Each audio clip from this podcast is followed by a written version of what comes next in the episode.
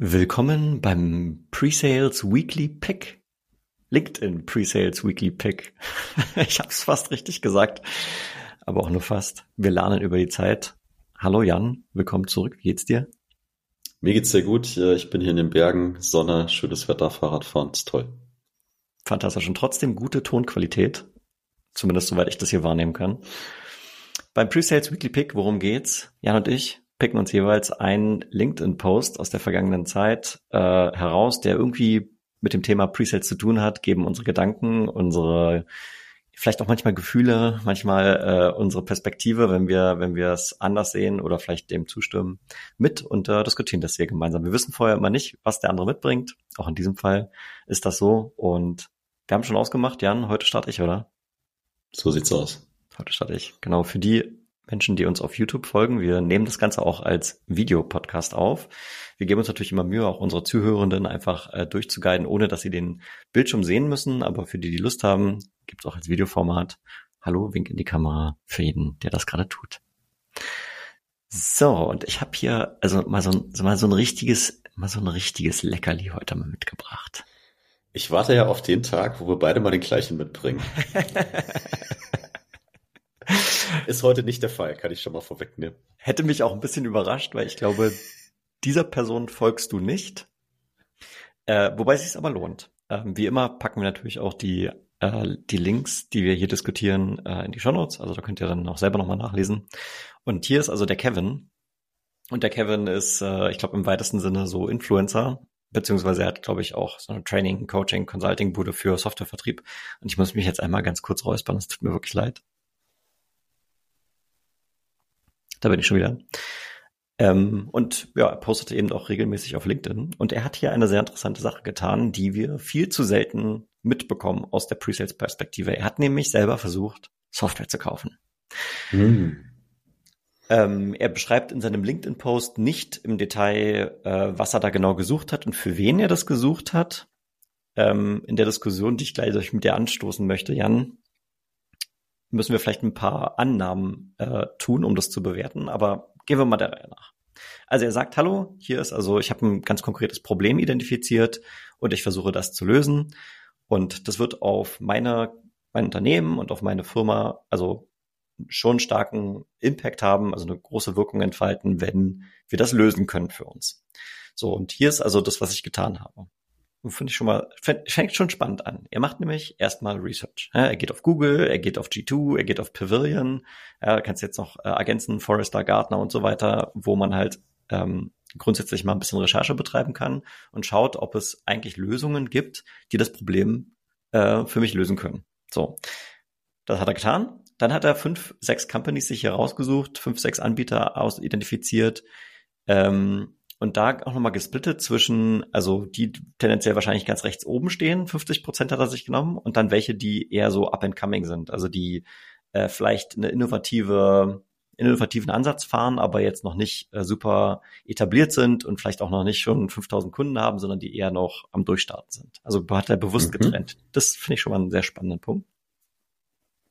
Dann hat er, klar, er hat die Anfragen rausgestellt, wahrscheinlich hat er irgendwo äh, Demo-Button geklickt, der, der gute alte Demo-Button und war dann in sechs verschiedenen, also er war mit jedem Anbieter tatsächlich, mit jedem Anbieter in solchen Discovery Calls. Er, er nennt das jetzt Discovery Call, hier würde ich ähm, eine andere Terminologie verwenden. Ich würde das eher einen Qualifikationscall nennen, weil er auch danach sagt hier, also ich habe direkt alles mitgebracht, um dem Verkäufer, je nachdem, ob der jetzt Band benutzt, Medic oder Spiced, ja, also diese ganzen Qualifizierungs äh, Methodologien und Frameworks hat er direkt sich die Antworten zurechtgelegt, um den Vertriebsmitarbeitern oder SDRs, mit denen er dort gesprochen hat, direkt die Antworten zu liefern, innerhalb der ersten fünf bis zehn Minuten. So, das war so sein Ziel. Mhm. So, und dann geht's los. Dann sitzt er nämlich in, in diesen Demos. Also er hat sich sechs Demos angeguckt. Und jetzt finde ich, wird's wirklich tatsächlich spannend, weil uns das mal erlaubt, diese Perspektive des Käufers einzunehmen. Und er sagt, zu diesem Zeitpunkt fängt sein Kopf sich an schon zu drehen. Weil er sagt, hey, es ist eigentlich unmöglich, sich von solchen sechs Terminen sich genau zu merken, okay, wer hatte jetzt, äh, wer hatte welche Software, wer hatte welches Feature, wer macht eigentlich konkret was, weil sich diese Sachen einfach vermischen. Und also ich kann mir das mhm. wirklich sehr gut vorstellen, wenn du dir sechs sehr ähnliche Lösungen anschaust äh, und sechsmal praktisch die gleichen Fragen beantwortest und dann sechsmal Software siehst, dass du irgendwann ein bisschen den Überblick verlierst. Und er sagt halt, das Allerwichtigste, was du in dem Moment tun kannst, wenn du vielleicht eine Softwarelösung anbietest, wo du Konkurrenten hast, standing out. Also Dinge tun, die eben vielleicht etwas über das Konventionelle hinausgehen. Ja, das ist ja auch so eine Sache, die Jan, du und ich öfter mal diskutieren am Anfang von einer Demo, so ein Limbic Opener, irgendeine Anekdote, eine Geschichte, irgendein eine, ein Bild, irgendetwas, was total unerwartet ist und doch aber im weitesten Sinne auf das Thema einzahlt, kann ja hier schon einen Beitrag leisten, um nur mal ein Beispiel mhm. zu nennen. Jetzt muss ich mal hier einen äh, kurz ja, eingreifen. Also er schreibt da hier, standing out in your follow-up is key. Also er, er redet gar ja. nicht vom, von, von, von der Demo an sich, ist auch mhm. fair, aber er redet hier explizit über das Follow-up, was ich wirklich sehr spannend finde. Ja. Ja, guter Punkt, guter Hinweis. Äh, nichtsdestotrotz glaube ich, das, was ich gerade gesagt habe, ist, ist auch wichtig. Äh, aber gerade im Follow-up hast du natürlich nochmal die Möglichkeit, dann sehr individuell auf das Gespräch einzugehen. Könnte ich mir sehr gut vorstellen. Dass, da geht er jetzt hier nicht ins Detail, dass in vielen Fällen vielleicht so ein Standard-Follow-up kommt und in anderen Fällen vielleicht einer, wo man herauslesen kann, hey, die Person hat sich nochmal die Zeit genommen, nach dem Meeting genau das, was wir diskutiert haben, nochmal aufzuschreiben und geht nochmal äh, spezifischer auf meine Problemstellung ein. Das ist jetzt dein, dein Punkt auch gewesen. Ne? Ja. Und was er jetzt hier, damit schließt der Post im Prinzip ähm, so ein paar Dinge, die er halt äh, beobachtet hat. Ja, ähm, es gibt so AEs, die sich dann nach dem ersten Meeting erstmal gar nicht mehr zeigen. Dann hat er irgendwie hier so jemand gehabt, der hat irgendwie dann einen Kollegen von ihm, beziehungsweise eine Kollegin, also eine, eine weibliche Kollegin, die hier ignoriert wurde, wo er irgendwie gemerkt hat, oh Jesus, wie, wie gehen hier die, die Vendoren mit ihren Kunden um? Ähm, dann hatte er hier einen Fall, äh, wo jemand mit so einem statischen PowerPoint-Deck irgendwie angefangen hat, äh, wo er sich wundert, okay, wusste gar nicht, dass es sowas überhaupt noch gibt. auch, schon, auch schon sehr progressiv hier. Und da kommt noch ein Punkt, der nochmal für Presales spannend ist. Some AEs let the call, some AEs, äh, SEs let the call. Äh, er fand das also sehr interessant, diese Dynamik zwischen AE und SE zu beobachten. Und äh, er sagt halt, hey, also Seller, das ist eigentlich dein Job, diesen, diesen, diesen Anruf zu strukturieren und dort das, die Oberhand zu behalten, um die große Geschichte zu erzählen, während die SEs vielleicht eher für die Deep Dive Sachen da sind. Und ich glaube, das ist ja auch eine Sache, die wir im Podcast schon öfter mal diskutiert haben. Hey, da kommt dann der AE rein, sagt, ja, hallo, habe ich meinen SE mitgebracht und der macht jetzt die Demo und setzt sich dann ins Eck und spielt mit dem Telefon. Also das ist eben genau die, dieser Punkt, den er hier auf der Käuferseite eben auch beobachtet hat, in manchen Fällen. Äh, und dann vielleicht einen letzten Punkt, auf den wir noch äh, sprechen, zu sprechen kommen können, ist die Sache mit dem Preis. Also er kritisiert, hey, ich habe in diesen Meetings nach dem Preis gefragt und manche gaben mir den Preis, nämlich genau die Hälfte, und die andere Hälfte hat gesagt, ja, also tiptoed around it, also haben sich irgendwie versucht herauszuwinden. Und darüber habe ich ein bisschen gegrübelt über das hier, weil mm, aus meiner Historie, das waren immer Enterprise-Lösungen, die ich verkauft habe. Das waren also in in 90 Prozent der Fällen oder vielleicht sogar noch mehr waren das Tickets, die waren 100.000 Euro oder mehr äh, am ACV im Jahr, also jährlicher äh, Vertragswert, wo du in so einem ersten Call eigentlich noch gar nicht wirklich eine gute Aussage darüber machen kannst, wie teuer es sein wird, weil die Komplexität ähm, es nicht erlaubt, weil wir erst am Anfang noch verstehen, zu, dabei sind, den Kunden zu verstehen. Und natürlich kann ich dir jetzt irgendwie einen Lizenzpreis geben pro Person oder was. Der steht aber teilweise sowieso auf der Webseite. Ich habe den Punkt habe ich nicht so ganz äh, verstanden, was hier seine Erwartungshaltung ist und inwiefern die in der Hälfte der Fälle anscheinend hier nicht getroffen wurde. Ja, ist auch die Frage, wann er die Frage stellt. Ne? Also es gab ja anscheinend diesen Quali-Call, dann gab es eine Demo, dann gab es ein Follow-up. Also da gab es ja vielleicht schon ein paar Touchpoints. Ja. Wenn du es im ja. ersten Call als erste Frage stellst, ja, dann kannst du eigentlich nur sagen, der Listpreis steht auf der Webseite. Ja, genau. Also da sind noch ein paar andere Nuggets hier in diesem, in diesem Post drin. Ich will es jetzt auch nicht überstrapazieren. Wir, wir verlinken das. Aber allein die Tatsache mal aus der Käuferperspektive so das mal mitzuerleben, das ist ja eine Sache, die äh, wir, glaube ich, alle noch viel häufiger bräuchten, um, um, um eben diese Perspektive zu sehen. Darum fand ich das hier einen sehr schönen Post. Ja, da steckt eine Menge drin. Wir hätten über den äh, Post eine komplett eigene Folge machen können, mein Lieber. Da kannst du problemlos. Sollen wir mal machen. So, jetzt komme ich anscheinend, ja. äh, was muss ich jetzt hier drücken? Screen. Nee, Presentation. Nee, Screen. Do it. Jan, do it. Äh, d -d -d wo ist es denn? Hm, ich muss noch mal mit dem, mit dem Jan so ein kleines Enablement machen, wie er hier Riverside benutzt. Ja, das letzte Mal ist schon so lange her. Ich habe einfach auch zu viele Fenster offen, weißt du? Das ist das ist, äh, da kriege ich jedes Mal so ein bisschen Anxiety, wenn ich dein, dein Browserfenster sehe mit 20 offenen Tabs. Ja, kein Wunder, dass du da aber jetzt durchblickst. Jetzt kannst du mal, jetzt kannst du mal, jetzt kannst du mein Browserfenster, kannst du jetzt sehen, ja. Ich kann sehen, mein, mein guter alter Freund Stefan Park, ja. Stefan Park, genau. Also der hat natürlich erstmal gar nichts mit äh, Presales zu tun, aber der finde ich hat einen äh, spannenden äh, Post gemacht und darüber können wir mal ein bisschen philosophisch vielleicht sprechen. Also mhm. ich lese mal kurz vorne. Er sagt hier, mein letzter Satz bei jedem Verkaufsgespräch lautet, lass dir alles in Ruhe durch den Kopf gehen, bei Fragen einfach fragen. Und dann sagt er, das war's. Ich muss nicht zum Abschluss kommen und genau deswegen verkaufe ich so gut. So, und da steht jetzt auch noch einiges mehr. Und wenn man sich dann die Kommentare anschaut, da geht's da sehr wild, da geht's da sehr wild äh, zu. Mhm. Ne? Da sagen die einen, mhm. ja, das ist genau richtig, ne? Und äh, also auch toll, dass du dir das leisten kannst, ja. Äh, und andere sagen, nee, man muss auf jeden Fall eine Abschlussfrage stellen. Also sowas wie, macht eine Zusammenarbeit Sinn, ne? Wollen wir hier loslegen? Wollen wir, wollen wir starten? Ja.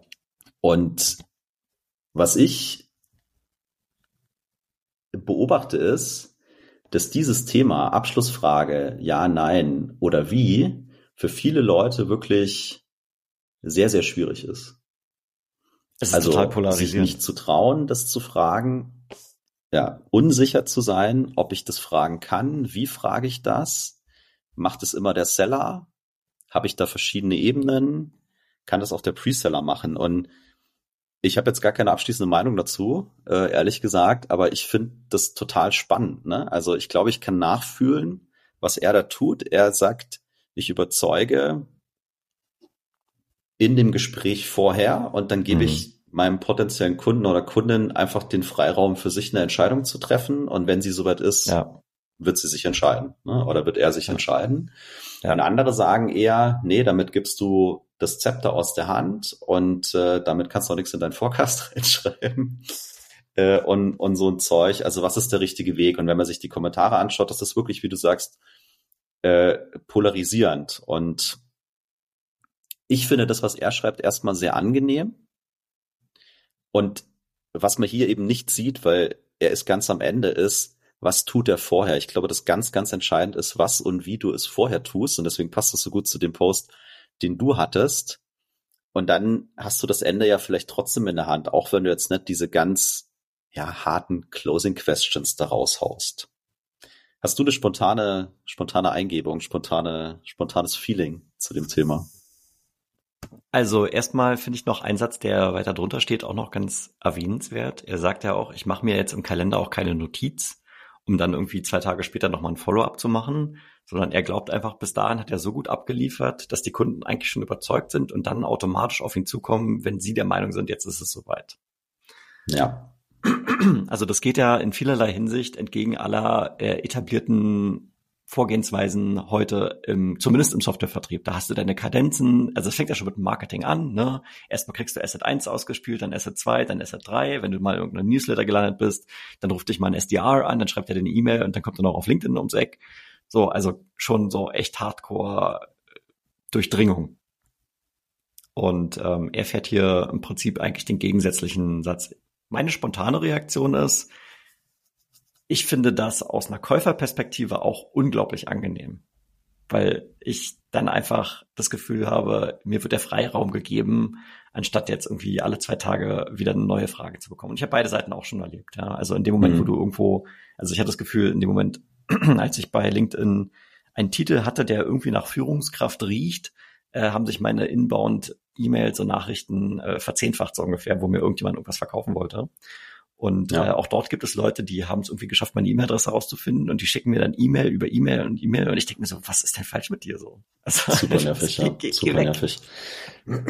Also ich, ich habe den Post ja ganz vorgelesen, ne? Äh, du hast äh, aber reingesneakt und es steht noch ein weiterer Satz drin, den, also der ist mir sehr nahe oder kann ich mich sehr gut damit identifizieren. Ja, ja, ja. Und da steht, wenn die Menschen mit mir unbedingt zusammenarbeiten wollen, dann werden sie sich auch bei mir melden. Und das impliziert ja nochmal, dass er hat vorher überzeugt. Ne, wenn er vorher nicht überzeugt hat, dann meldet sich nicht und es steht da auch drin und dann sagt er, dann ist es auch okay, dann haben wir halt hier kein, ähm, kein Match. Ja? Und ich empfinde es auch als unglaublich, äh, unglaublich angenehm. Ich glaube, dass der einen sehr guten Pitch haben wird, mhm. äh, der halt eben überzeugt oder wo der andere hinterher sehr klar entscheiden kann, macht jetzt Sinn für mich oder macht keinen Sinn. Und dann sag halt Bescheid, wenn es wenn es soweit ist. Ne? Also to be fair, er arbeitet jetzt nicht in einer SaaS-Company, sondern er ist selbstständig und, und sein eigener Unternehmer. Er nimmt ja. sich hier sicherlich auch eine gewisse gewisse Freiheit raus. Aber das, was du ja. gerade gesagt hast, diese dieses den Leuten auf den Wecker gehen. Ne? Ja, hey, jetzt haben wir vor zwei Wochen geredet und wie sieht's denn jetzt aus und so. Also da ist ja, da gibt's überhaupt gar keinen Mehrwert und keinen inhaltlichen Grund, warum jetzt einer noch was tun sollte, sondern das ist ja rein aus dieser inneren Company-Sicht getrieben. Ich habe hier einen Forecast, ich habe hier ein Target, ich habe hier eine Quote, da geht mir ja, mein Manager auf den genau. Sack und so. Ja. Und ich muss jetzt mal gucken, dass ich was reinbringe. Also ich finde es aus dem Aspekt spannend, dass du vorne ultimativ Fokus auf den Kunden, dessen Mehrwert und wenn dann alle Parameter zusammenpassen, dann kann es gar keine andere Entscheidung geben. Ne? Dann wird ja. er natürlich zu dir kommen und, äh, und kaufen. Also polarisiert, können wir auch noch drei Stunden drüber reden, aber hat mich äh, auf jeden Fall äh, getriggert. Ja, ein, ein, einen Gedanken gebe ich noch mal mit rein. Äh, und ich habe kürzlich mit jemandem gesprochen, der halt meinte, ja, hey, ähm, ich habe eigentlich zwei Arten von Kunden. Die, die von sich aus richtig Bock haben, mit mir zu arbeiten. Und dann gibt's welche, den habe ich das verkauft und das auch, also ich verdiene da Geld, alles gut, aber ich merke, wenn ich mit denen dann in, in den, ja, die haben so Calls, whatever, äh, bin, dass da einfach nicht die Energie dahinter steckt. Die, die haben das zwar gekauft, irgendjemand hat mal gesagt, wir machen das jetzt, aber trotzdem bringen die nicht ähm, diesen, diesen Willen mit, jetzt hier wirklich eine Veränderung zu erzielen, worum es ja am Ende immer geht, wenn wir irgendwas verkaufen, ja. eine Veränderung zu erzielen. Und ähm, und er sagt, er hat da äh, gar keinen, keinen, also das macht einfach keinen Spaß, dann mit solchen Leuten zu arbeiten. Und wahrscheinlich, also das ist jetzt die, die Assoziation, die ich mache, wenn du jetzt eben so ein bisschen, ist jetzt überspitzt, Drückerkolonne mäßig, anfängst da deine Sachen zu verkaufen, dann wirst du halt auch Kunden bekommen, fair enough, und du machst Umsatz. Da werden auf jeden Fall auch dann welche dabei sein, die halt nur so Medium überzeugt waren. Ähm, und dann macht auch die Zusammenarbeit wahrscheinlich einfach viel weniger Spaß. So, und, äh, und ob dann das Ergebnis äh, am Ende so ist, wie man sich erhofft hat, ist dann eben auch fraglich, wenn eigentlich dieser Veränderungswille gar nicht dabei ist. Ja. Aber ja. ich finde auch die andere Perspektive halt spannend. Ne? Es ist halt, muss man sich halt leisten können. Und äh, wenn du halt äh, jetzt maximal kapitalistisch unterwegs bist und sagst halt immer höher, schneller, weiter, dann nimmst du solche Kunden natürlich auch mit. Ja, ich glaube mittlerweile, also ich meine, gerade aus seiner Brille raus, selbstständig, äh, hat es schon fast was mit deinen inneren Überzeugungen zu tun. Ne? Ja. Also wenn du, wenn man hier unseren Freund Chris Walker der Marketing eben mal anders macht und sagt, gated Content, weg damit, äh, E-Mail-Ketten, ja. weg damit äh, und ähm, educate die Leute mit dem, was du tust und dann kommen die von alleine. Da muss ich am Anfang schon nochmal irgendwie dran glauben, dass das richtig ist und dass das grundsätzlich funktioniert mhm. mit, mit den Menschen, ne? dass ja. die dann so interagieren werden mit mir.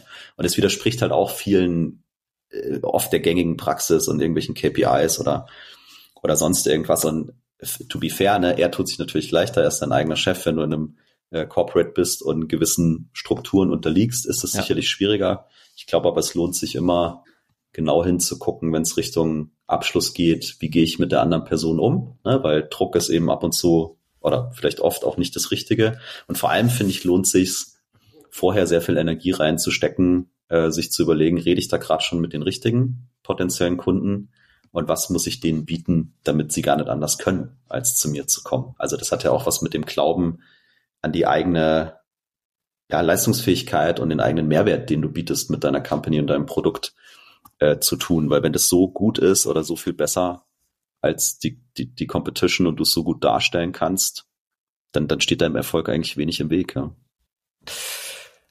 So, damit haben wir es geschafft, unter der 20-Minuten-Marke zu bleiben. Eine kleine Bitte yeah. an unsere Zuhörenden, äh, wenn ihr vielleicht hier und da mal so einen LinkedIn-Post seht, wo ihr sagt, hey, äh, das hat mich so ein bisschen getriggert, da würde ich mal total neugierig sein, was äh, vielleicht Jan und Tim dazu sagen. Also schickt uns sowas gerne, ähm, nehmen wir gerne mit auf, können wir dann auch mal hier mehr, mehr öffentlich sozusagen diskutieren. Fände ich eigentlich eine ganz nette Sache. Ansonsten mangelt sicherlich bei dir und mir, Jan, äh, bei dir, Jan und mir nicht an Content, den wir hier aufgreifen können. Aber ich finde es trotzdem eine ganz nette Idee, wenn wir vielleicht das auch ein bisschen, ich sag mal, audience-driven machen könnten. Also schickt uns gerne, ja, was mega. euch da was getriggert hat. Wir freuen uns. Also, dann würde ich sagen, setzen wir einen Schlusspunkt und äh, wir hören uns beim nächsten Mal. Danke. Tschüss. Ciao, ciao. Tschüss, ihr Zuhörer. Tschüss, Tim.